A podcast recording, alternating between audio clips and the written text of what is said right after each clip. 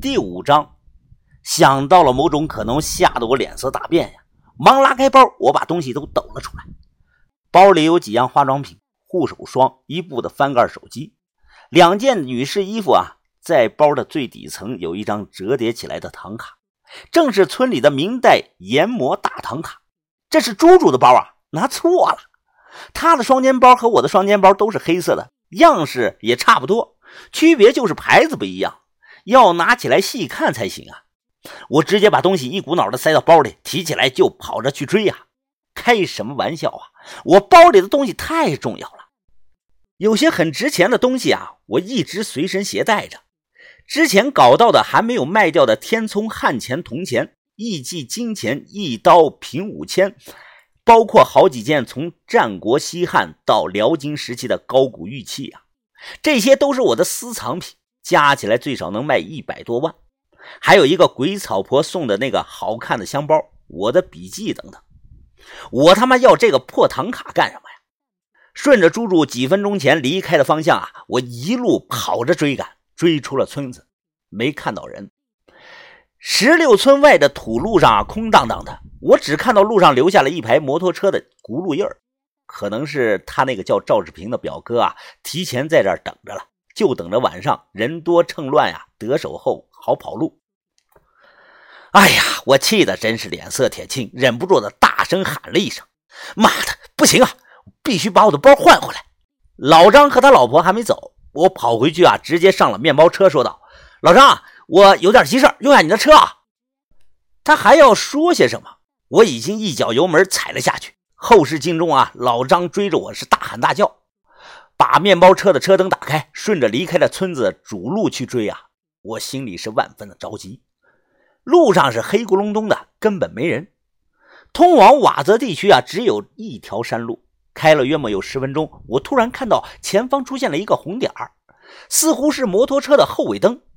油门踩到底，我满头大汗的扶着方向盘，眼睛死死盯着前方那个红点儿。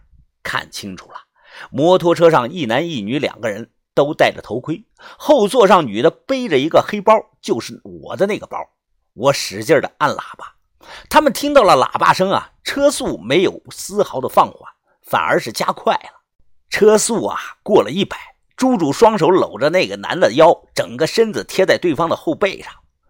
不管对方能不能听到，我摇下玻璃大喊道：“猪猪，猪猪，快停下！是我，你拿错包了，猪猪。”不知道对方骑的是什么摩托车，我撵不上，连续两个大拐弯，摩托车带着猪猪压弯，压的是非常的低呀，我都怕他们突然翻车。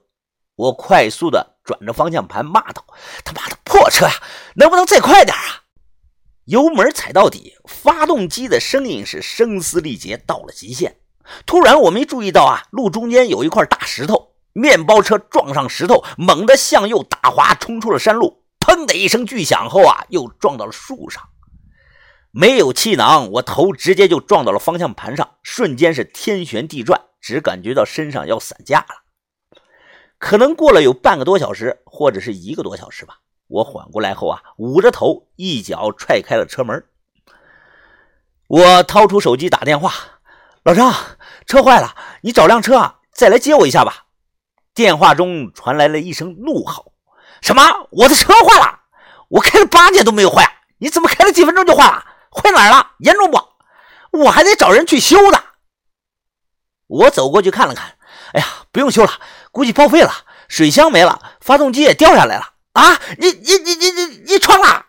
我说是，不好意思啊，不过我赔你一辆新车行吗？哎，赶快来接我吧！他顿时急着说道：“那那你在哪儿啊？你说个位置。”哎，我也不知道是在哪儿啊，你就从十六村出来，沿着山路往北走，我打着双闪，你路过就能看到。啊，等着等着，我马上过去啊！挂了电话，我又想起了猪猪包里的那部翻盖手机呀。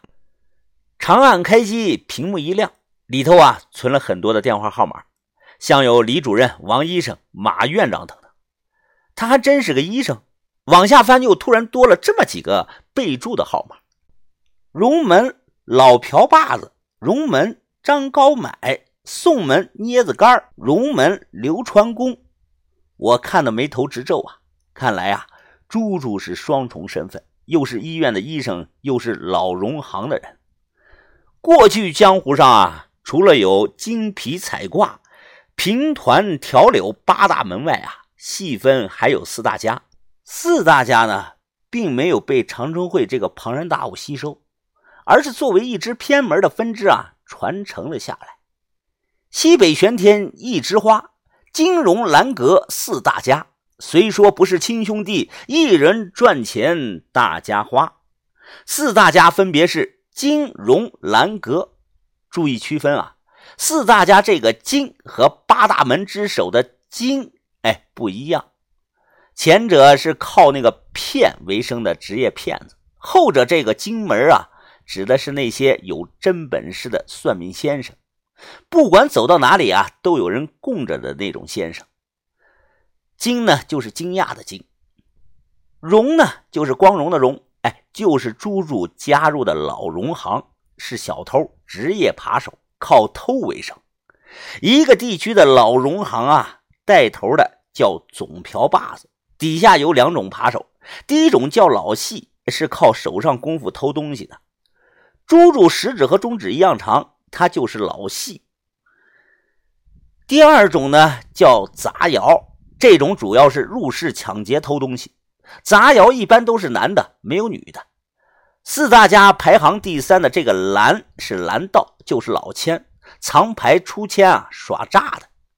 我们北派盗墓这一行啊。不偷活人的钱，只发死人的钱。从江湖规矩上说起来啊，我们盗墓的虽然是外八门中的下九流，但在纲目中啊，地位是要比蓝道的老千高的。因为不管是北派还是南派，都有自己的传承。不过啊，要单论取搞钱的能力啊，这个不好评论。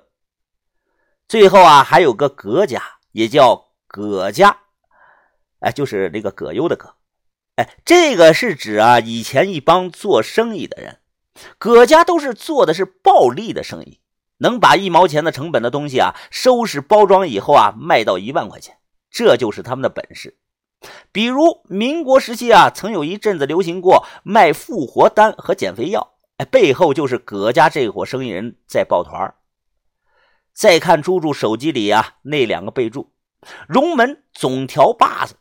张高买荣门捏子杆荣门老船工，这是职位的划分，不是他们人叫这个名字。流程大概是这样子的：朱主是老细，他偷出去的东西后啊，不会自己往外卖，而是啊，先会给到老船工。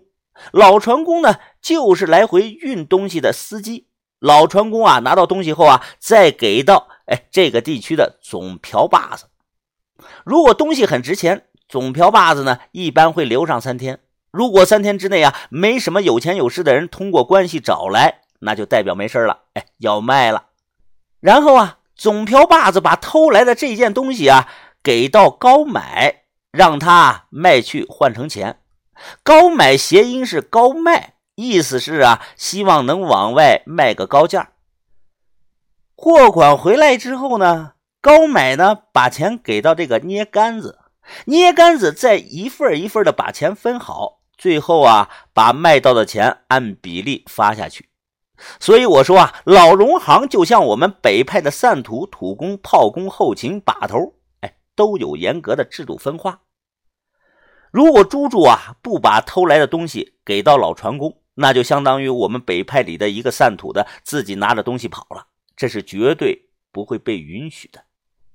当下呢？我直接用这部手机打了总瓢把子备注的手机号，很快啊，那头电话接通，传来了一道低沉的男人的声音：“小朱啊，东西到手了没有啊？”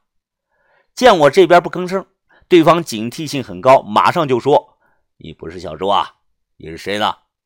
我深呼吸了一口气，直接说道：“北派向云峰。”